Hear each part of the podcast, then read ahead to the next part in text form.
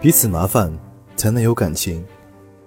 青年作家李尚龙在他的书中说：“等价的交换，才能有等价的感情。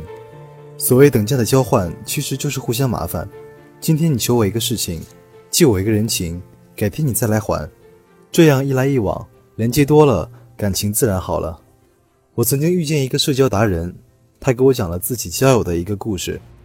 他做事情的时候特别喜欢麻烦别人，如果别人不答应，下次就还麻烦他。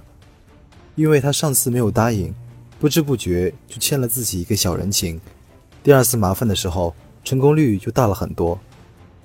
如果别人答应了自己的麻烦，过几天他就还别人一个更大的人情，这样两边的麻烦不平等，下次就又多了一个可以麻烦别人的机会。一次次的，两个人的感情也就升华了。我说：“你真心机婊，这样交朋友真的能真心吗？”他说：“我问你，你现在的朋友凭什么确定你们是彼此真心的呢？”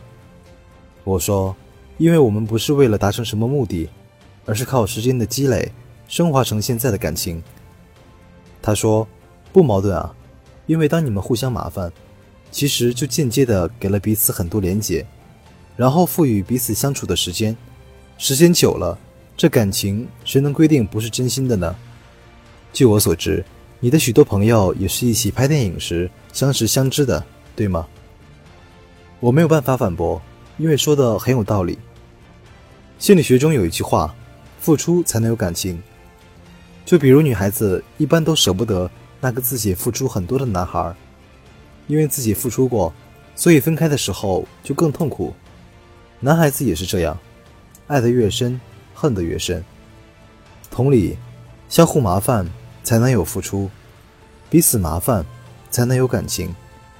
读到这里，单纯的你可能会觉得，这是什么诡异的感情？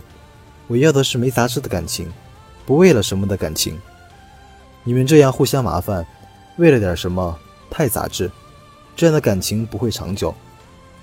可是你错了，因为不为了什么的感情才不会长久。